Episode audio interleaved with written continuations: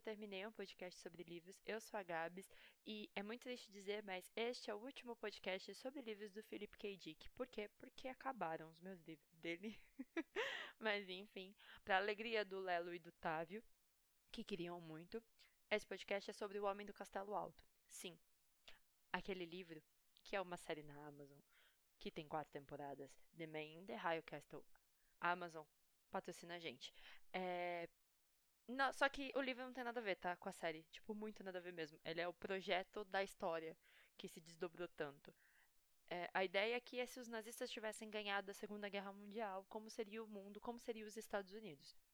É, o livro traz essa, essa questão, né, esse questionamento tão grande sobre como a gente viveria e se aquilo era realidade ou não.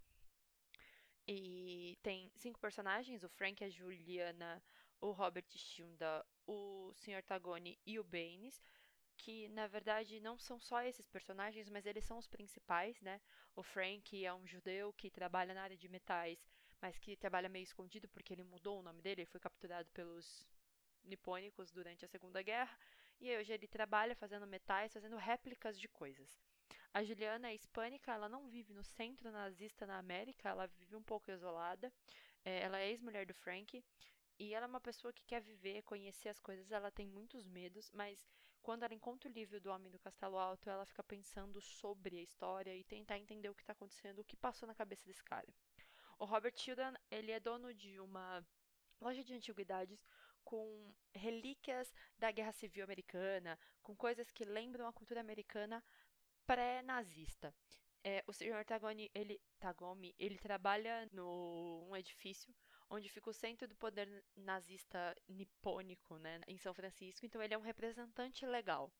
O Baines é um cara que veio da Suécia, dizendo que ele é, tem algumas informações para fazer, uns serviços ali, e ele precisa encontrar o Sr. Tagomi. É, a, a história é dividida nessas nessas pontas, né? O Sr. Tagome, ele vai receber o Baines, que é um cara de fora, então ele precisa agra agradar ele com alguma coisa. Então ele fala com o Robert, que dá para ele uma relíquia para ele poder usar. Só que o Baines, na verdade, ele não é alemão, nem sueco, ele é judeu, infiltrado.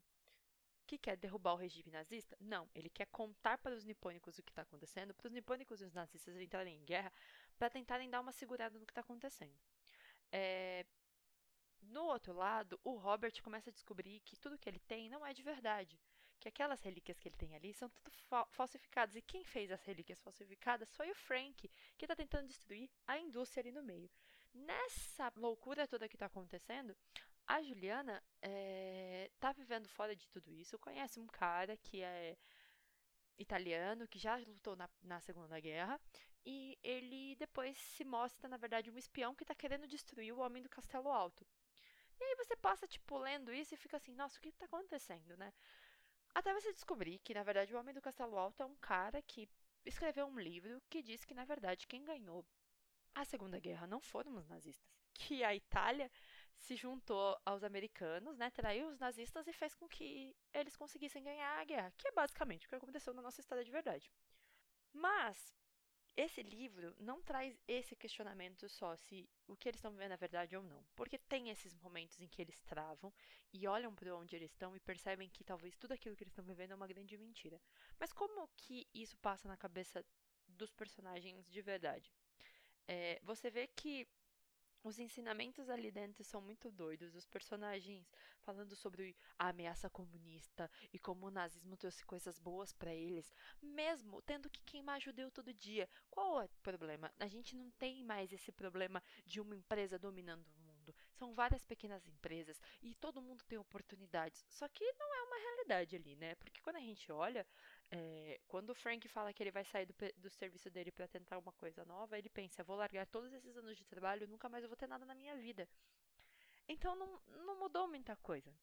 É, a ideia de que o nazismo salvou o mundo, na, na, concepção deles, é aquela ideia de que quando os Estados Unidos e a Inglaterra ganharam a guerra, que eles é, acabaram com a ameaça comunista no mundo, sabe? É umas coisas meio bizarras. Mas entender o que está acontecendo ali, como ele criou, como o Philip K. Dick pensou nisso, é muito doido.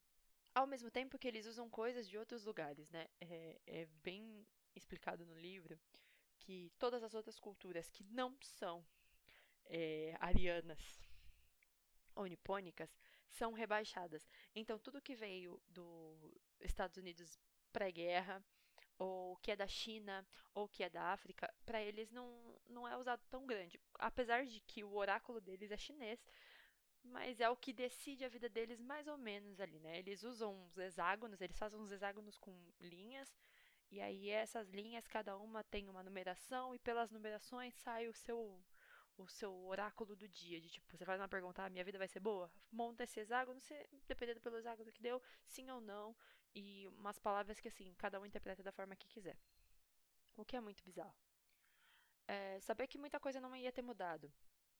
Por exemplo, os negros ainda iam ser tratados como escravos, tratados como raça inferior, é, não iam ter os mesmos direitos, a África não ia ser um lugar bom e que as pessoas que são diferentes demais dentro do, do governo nazista, que não são a cara da campanha nazista, não são vistas no mundo. Mudou alguma coisa? Os nazistas ou não ganhando a guerra? Não, né? Porque os negros ainda não têm os mesmos direitos, são tratados muito mal, a África não tem uma grande potência, é, e todo mundo que não faz parte do padrão ocidental é tratado como lixo. Uau, né? Parece que não teve muita diferença.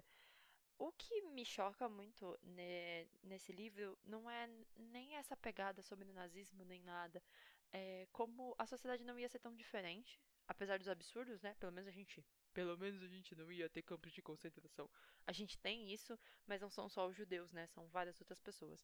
Mas as justificativas para isso a forma como ganharam a guerra de dizer que os ingleses e os americanos, eles eram muito ruins, eles eram muito selvagens, eles matavam as pessoas. Gente, é uma guerra, todo mundo vai fazer merda, né? Basicamente foi isso que aconteceu.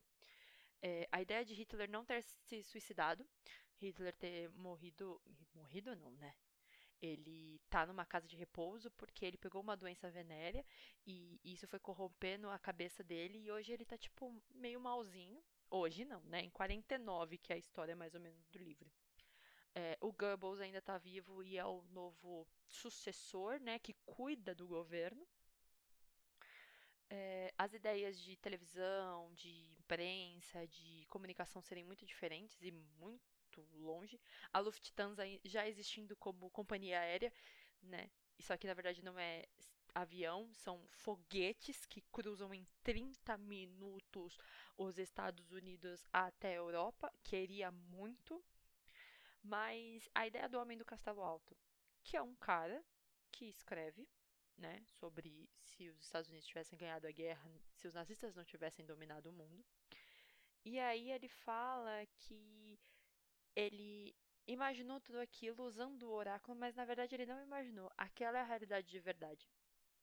No livro, é, é isso que é dito. Na série, a gente sabe que tem uma pegada um pouco diferente, pelo menos do que eu conversei com a minha amiga, com a Bia, né? Foi um, é um pouco diferente o que acontece lá, mas é muito bizarro quando ele conta isso pra Juliana, né? Que é a personagem que tá ali, ela vira e faz, tá bom, e vai embora. E você fica assim, amiga, você acabou de descobrir que tudo isso que você tá vivendo não é uma verdade. E ela simplesmente vai. E aí a justificativa do Homem do Castelo Alto é: ela não é um ser deste lugar, ela veio de outro lugar só para ver o caos e saber da verdade. E eu fiquei. Mas, gente, o que tá acontecendo? Fora que depois que a guerra acaba, você pensa, e agora? O que eles devem estar fazendo? E eles estão fazendo corridas espaciais. Porque, não, o ser humano quer pegar o mundo inteiro e fazer merda, né? Com a galáxia inteira. Então a gente vai atrás de Marte para fazer essas coisas. O livro é muito confuso, ele tem uns momentos que você já não sabe o que você está lendo, mas ao mesmo tempo você tem os sentimentos muito fortes dos personagens, né? Quando tem uma briga ou algo que vai contra quem eles são. É, os conflitos entre os nipônicos, os nazistas e os americanos é muito forte, porque os nipônicos vivem numa região afastada, né? É assim que é, é chamado, tá? Mas são os japoneses, mas na, na, ideia do livro é nipônico. Eles moram num bairro só deles, numa região só deles. Quando alguém vem de fora é um pouco complicado, todo mundo fica olhando meio estranho. Os alemães vivem no lugar só deles, eles têm uma visão muito plana de quem eles são. Se descobrem que um judeu tá ali, eles é, fazem de tudo, porque assim, os judeus para viverem nessa sociedade escondidos, eles mudam o nome, fazem clareamento de pele, quebram o nariz, fazem várias cirurgias para não terem traços judaicos, o que é doido. Porque se você parar para pensar, é, viver para sempre escondido, fingindo quem você não é, é um, um, uma coisa meio louca, né? Mas é sci-fi, a gente entende que vai ter esses momentos. Mas esse livro é mais para a gente discutir o que é real e o que não é. O que realmente existiu, o que não existiu, quais são os desdobramentos da guerra e o que é passado para a sociedade que é verdade ou não. Porque em todos os momentos ali, é, todo mundo repete aquilo que sabe ou aquilo que conhece, mas todo mundo lê esse livro do Homem do Castelo Alto, que não tem esse nome, tá? É o nome do autor lá, ele tem um nome, o, o autor, mas ele mora num lugar que é chamado de Castelo Alto né? E todo mundo lê sobre esse livro. Todo mundo sabe que esse livro é proibido, proibido em vários lugares, mas o pessoal tá ali, tipo, olha, se alimentando disso. E algumas pessoas se questionam e outras pessoas dão risada e falam: Meu, isso aqui nunca vai ser verdade. Nunca que os nazistas iam perder a guerra. Só que, para quem tá lendo na nossa realidade e olha e fala: Gente, mas os nazistas nunca ganhariam a guerra mesmo. É muito louco esse choque porque a gente pensa, será que o que eu estou vivendo é o que eles estão vivendo? Porque a gente está lendo o livro do Homem do Castelo Alto na realidade que a gente está. Será que o livro do Homem do Castelo Alto não é o livro dizendo que os nazistas lendo sobre eles terem perdido a guerra para os americanos, mas na verdade os nazistas ganharam a guerra e a gente está lendo esse livro e na verdade eles que ganharam a guerra e a gente vive numa sociedade totalmente deturpada e louca que tudo isso é um sonho? Nem respirei nesse momento que eu falei tudo isso, mas é isso que o Philip K. Dick faz em todos os livros dele. O Android sonha com ovelhas elétricas. E os Sonhos Elétricos, assim como o Homem do Castelo Alto, que são os três que eu tenho e os três que eu li, é, trazem os questionamentos sempre da vida humana de sociedade, dos nossos relacionamentos, mas principalmente o que é real. E a gente nunca chega num consenso, porque o que pode ser real para mim, às vezes não é real para outras pessoas. Assim como o que é bom para mim pode não ser bom para outra pessoa. As relatividades e as subjetividades da nossa interação humana dentro da sociedade. É isso que o Philip faz. Esse podcast poderia ter, sei lá, três dias, porque os desdobramentos que os livros dão, principalmente dele, é, me fazem pensar muito e questionar muito sobre informação, sobre como a gente conhece e como a gente sabe do mundo, o que a gente sabe do mundo, até onde a gente conhece, até onde a história conta pra gente o que realmente aconteceu. Porque tem coisas que a gente nunca vai saber se realmente foram daquele jeito porque a gente não viveu. E as pessoas contam as histórias e elas vão sendo repassadas até chegar para um registro, muita coisa já se mudou. E obviamente, quando se faz um registro, a gente consegue editar e dizer o que pode e o que não pode ser feito. 1984 está aí para dizer que a gente consegue editar o que tiver impresso e reimprimir como uma nova história e ninguém vai se lembrando do que aconteceu antes, porque o que tinha antes não existe mais.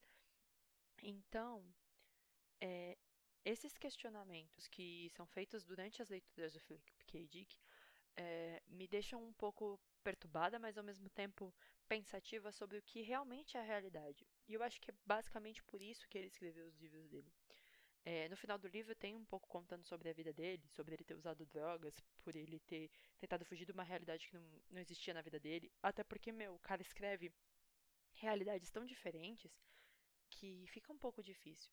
É, ele tem um livro, né, que na verdade são contos, que são realidades adaptadas, que são vários filmes que a gente conhece, sabe? E que a gente assiste, que a gente olha e fala, nossa, isso aqui é muito futurista e tudo mais.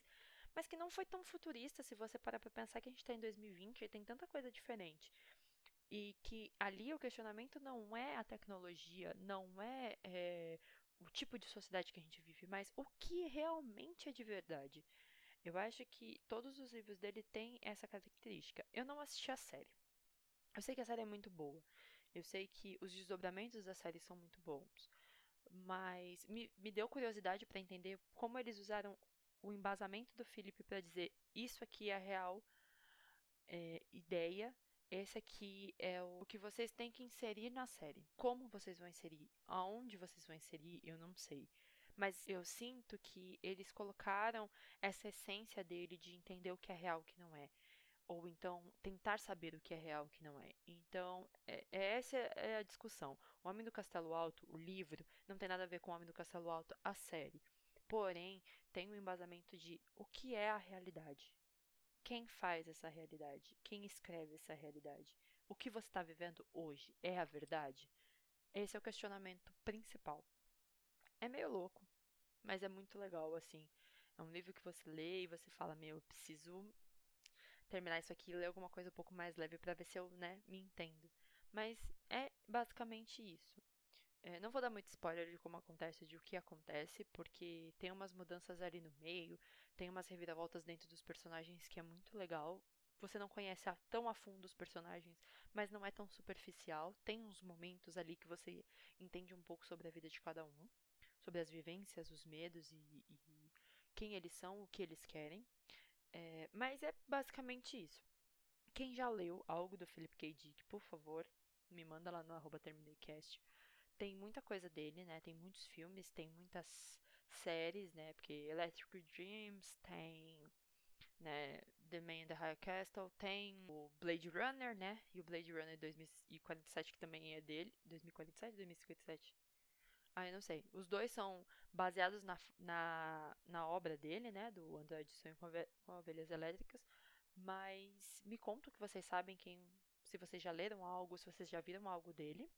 E é isso. Obrigada por quem ficou até agora e tchau.